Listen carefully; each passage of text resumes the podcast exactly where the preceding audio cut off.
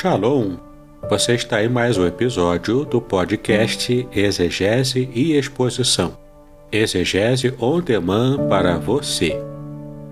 Aqui é o Davidson Pignon, sou mestre em Ciências da Religião, pastor congregacional, professor de exegese bíblica no seminário e também publisher editorial.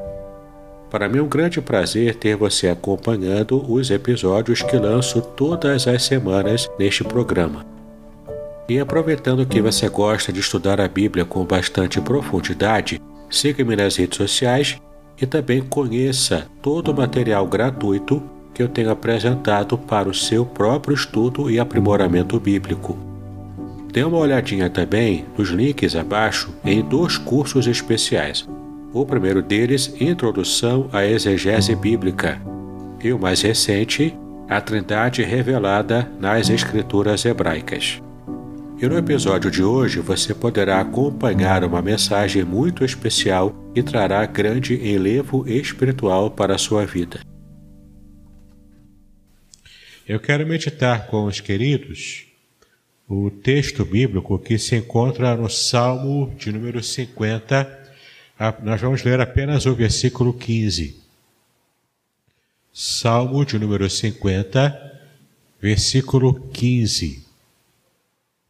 Esse texto eu estive, inclusive, é, apresentando uma, é, uma aula para os meus alunos no seminário. Analisei esse, esse versículo aqui com bastante é, é, pormenor no seu original. Quem quiser, tiver curiosidade para ver, Lá no meu canal do YouTube tem esse estudo de aproximadamente 30 minutos, só trabalhando esse único versículo. Mas é claro que aqui faremos uma análise mais simplificada, é lógico, não é? Salmo 50, versículo 15, o texto nos diz o seguinte: Invoca-me no dia da angústia, eu te livrarei e tu me glorificarás. Novamente, Invoca-me no dia da angústia, eu te livrarei e tu me glorificarás. Passamos dias difíceis, queridos.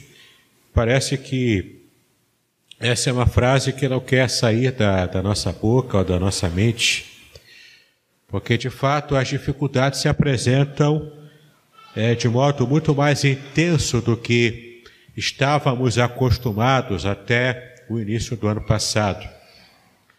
Mas a verdade é que a angústia, os problemas, as dificuldades sempre foram presentes com a humanidade desde que Adão e Eva escolheram comer do fruto proibido e então desagradaram o coração de Deus. Apesar disso tudo, apesar de nossas dificuldades devido à condição humana após o pecado, nós temos sim privilégios, nós temos sim a, a oportunidade de termos uma bênção especial enviada pelo Senhor, apesar da nossa condição de estarmos distante dele devido ao pecado iniciado por Adão e Eva e também praticado por cada um de nós durante o dia a dia. Mas esse texto ele fala de uma promessa especial que Deus faz a todos aqueles que têm uma responsabilidade de estar adorando a Ele, que têm o compromisso de estar servindo ao Senhor. E esse compromisso, ele faz com que a gente tenha tanto deveres, quanto também bênçãos especiais desse tipo de relacionamento. E aqui no versículo 23, que termina o salmo de Asaf, escrito por esse grande poeta da antiguidade, em Asaf, no versículo 23, ele diz: Aquele que oferece o sacrifício de louvor me glorificará, e aquele que bem ordena o seu caminho, eu mostrarei a salvação de Deus. Em todo esse salmo, se você for ler depois com calma, cada versículo é um versículo que apresenta Deus de modo soberano. Ele apresenta o Deus que criou o universo, que criou a terra, que fez os mares, que fez as montanhas, que fez os mais baixos vales. O Deus que criou a natureza, criou os animais, criou os seres humanos. O Deus que controla tudo, o Deus que está em completo controle, senhorio absoluto exercido sobre a obra criada. E aqui o salmista vai trabalhando de modo magistral, dessa maneira poética, como nós devemos enxergar esse Deus que é grandioso, que é exaltado, que merece todo o louvor e toda a adoração dos seus servos. E então nós temos aqui essa dimensão de quem consegue, na hora da sua maior dificuldade, encontrar o consolo, encontrar a solução, encontrar, de fato, o livramento que Deus nos dá. E então, falando sobre a grandeza de Deus, tomando a voz do próprio Deus, o salmista descreve essa revelação de Deus sobre qual seja o seu sentimento para com o seu povo. Aqui no versículo 14, nós vemos o salmista dizendo o seguinte: oferece a Deus sacrifício de louvor, de louvor e paga ao Altíssimo os teus votos. Aqui está como uma moldura mostrando qual o tipo de relacionamento que Deus deseja ter com aqueles que são seus servos. Aqueles que têm um compromisso de estar servindo e de fato pagando os votos que faz diante do Senhor. E no versículo 16, fechando essa pequena moldura aqui, nós vemos o tipo de descompromisso de um outro grupo. No versículo 16 diz: Mas ao ímpio diz Deus: Que fazes tu em recitar os meus estatutos e em tomar a minha aliança na tua boca? De modo completamente descomprometido com Deus. Então, essa moldura vai nos trazer qual o tipo de mensagem que Deus apresenta no seu compromisso com aquele que se compromete com Ele, com aquele que é justo, com aquele que faz a vontade dele.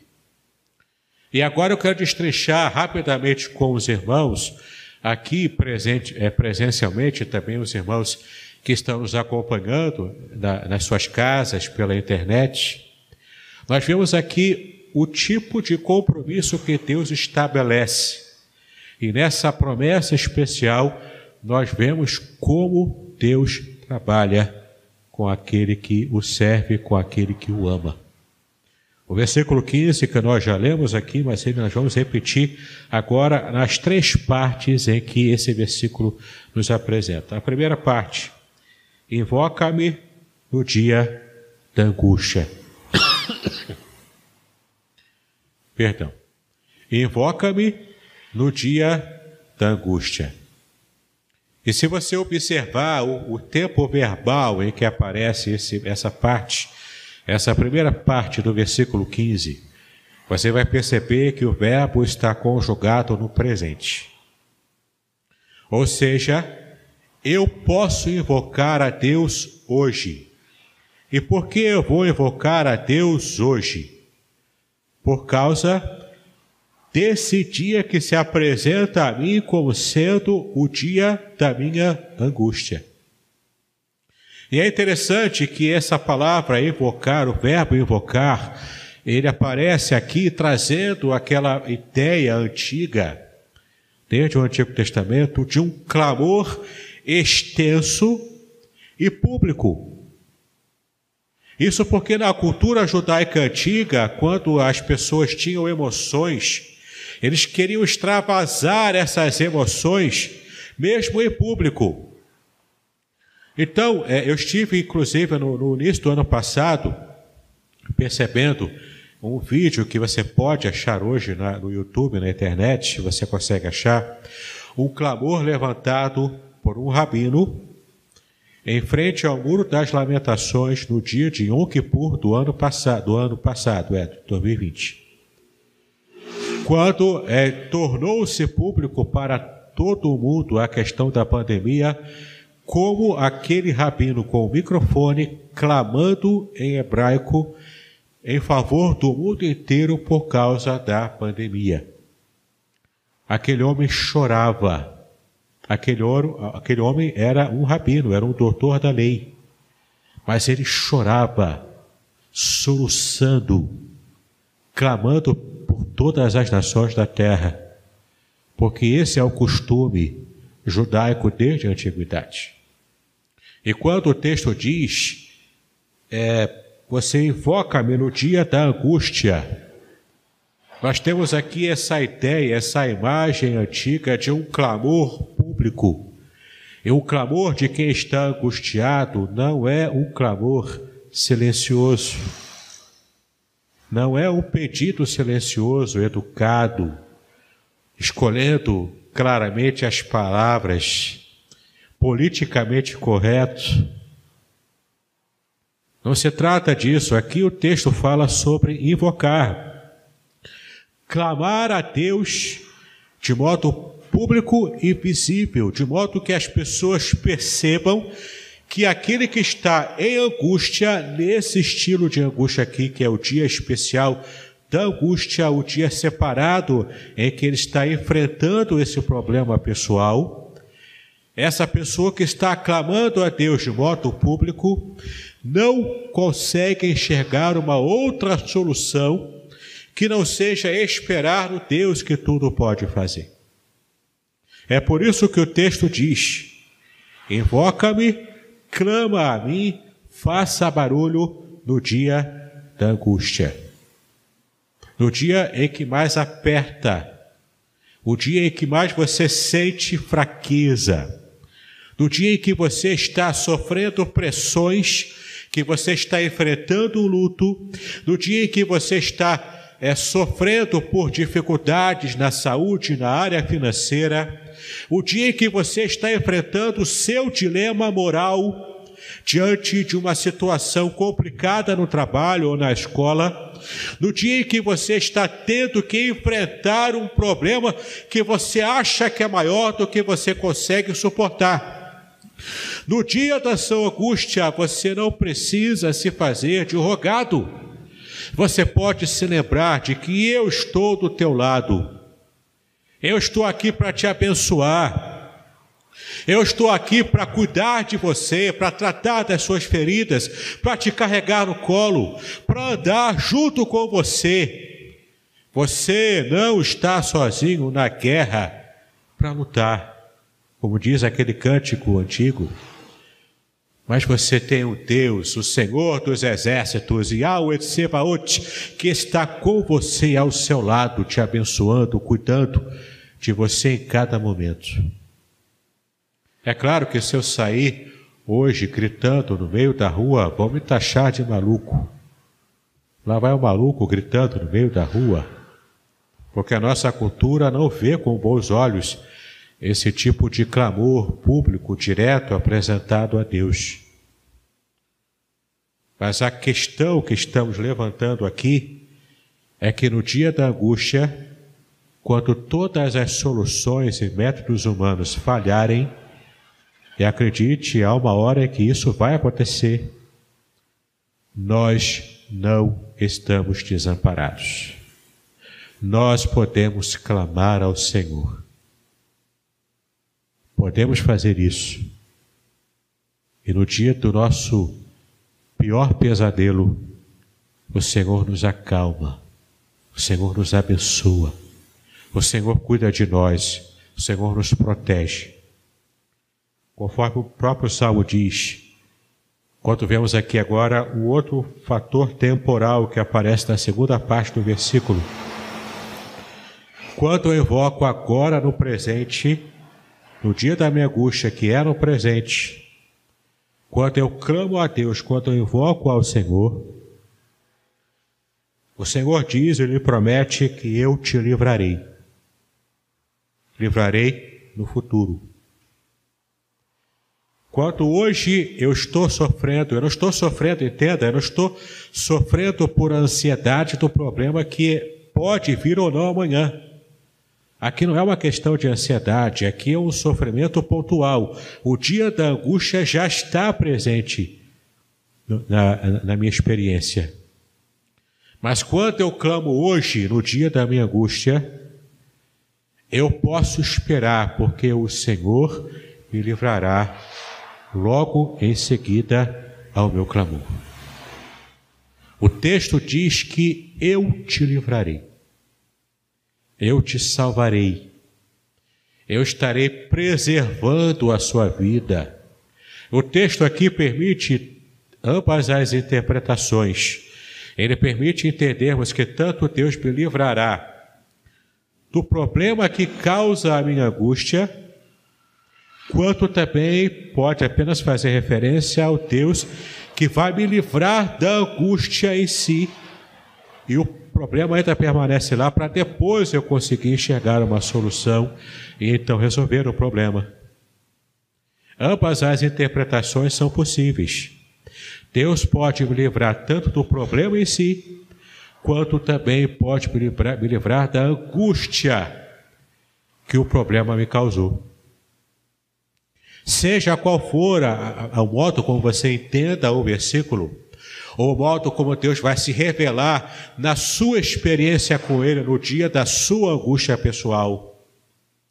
O fato é, Deus tem poder sim, e nos ama abundantemente a ponto de estar disposto a nos abençoar e a nos livrar no dia da nossa maior angústia. Então, confia no Senhor. Você não está sozinho. Ele está com você. Você está andando com Ele. Ele, portanto, estará te abençoando em cada passo que você der na sua própria vida.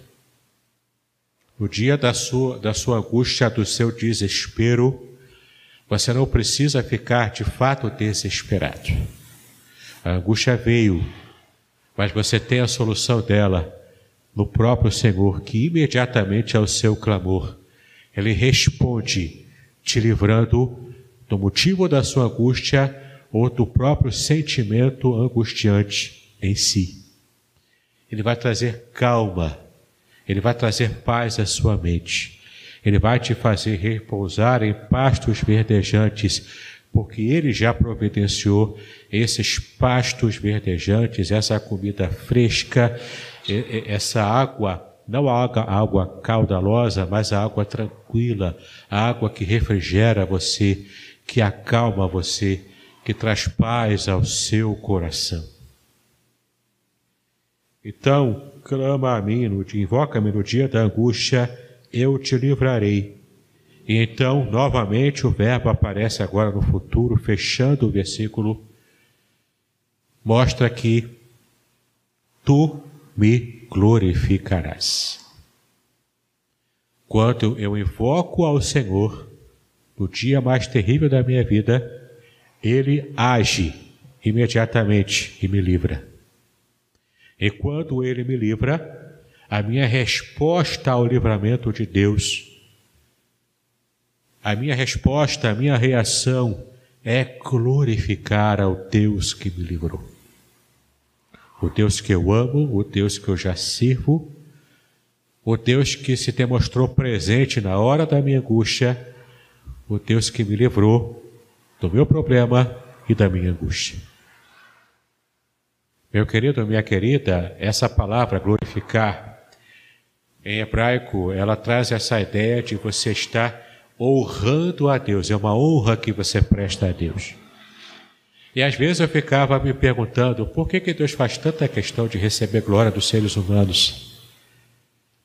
E imagina, se eu crio um livro como esse, se eu produzo um livro como esse, eu gostaria, claro, que esse livro, quando chegasse, as pessoas lessem o livro que eu produzi, fossem é, é, abençoadas, fossem enriquecidas com a leitura do livro que eu produzi. Então, esse tipo de sentimento, a gente imagina, será que Deus tem um sentimento como esse? Por que, que a Bíblia diz que Deus faz tanta questão de ser glorificado por suas criaturas? E aqui vem uma revelação incrível que a Bíblia nos dá. Lá em Gênesis capítulo 1, versículo 26. Nesse versículo, que é bastante conhecido de nós, o texto bíblico diz que Deus criou o ser humano, criou o homem, à sua imagem e à sua semelhança. Por isso Deus, ele é tão crítico e é, e é tão assim, até entre aspas, violento contra o tipo de adoração falsa que as pessoas prestam quando se envolvem com idolatria. Por que, que a Bíblia é tão expressa em condenar a idolatria, a prática idólatra? Porque é uma péssima representação do próprio Deus. Isso por quê? Porque Deus já providenciou a imagem que está representando Ele fisicamente nessa terra. Somos nós, seres humanos. Imagens vivas de um Deus vivo. Claro, o ser humano antes da mácula do pecado. O próprio Deus providenciou a representação da sua própria imagem aqui na terra. E não é com um santo de pau, de madeira, um santo de mármore, de pedra, não é. São seres que têm vida.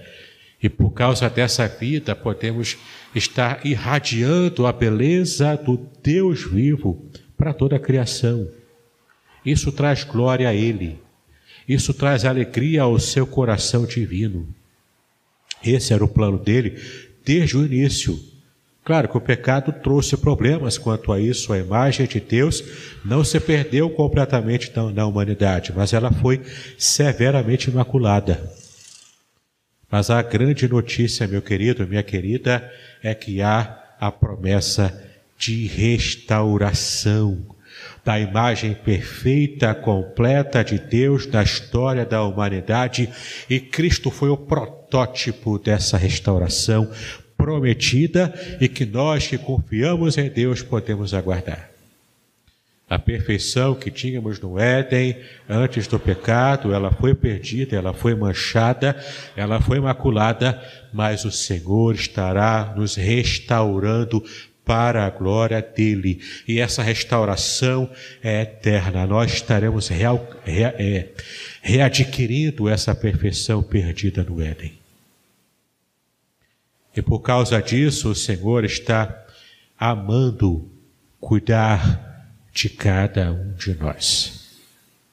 No dia da nossa angústia, nós nos voltamos para Deus, invocamos a Ele, demonstrando com nossas atitudes que não temos outra solução que não seja nos recorrer ao nosso Pai que nos ama, que é o Todo-Poderoso, o Criador do céu, da terra, do universo.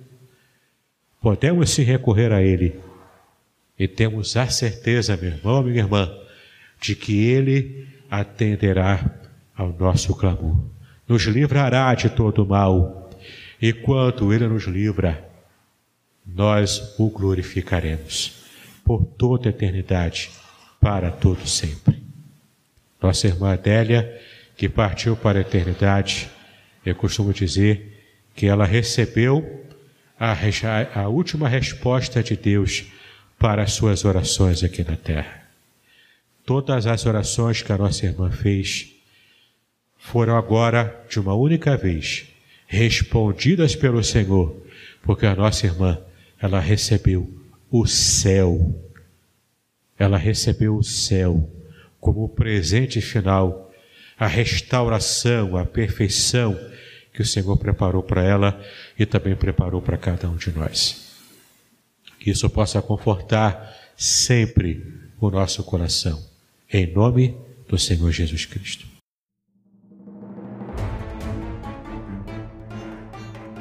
Muito bem, agora o que eu gostaria de ver é a sua participação. Entre em contato comigo, compartilhe a sua experiência comigo e quem sabe até se você enviar em formato de áudio, eu possa aproveitar a sua experiência para apresentar no próximo episódio do podcast Exegese e Exposição.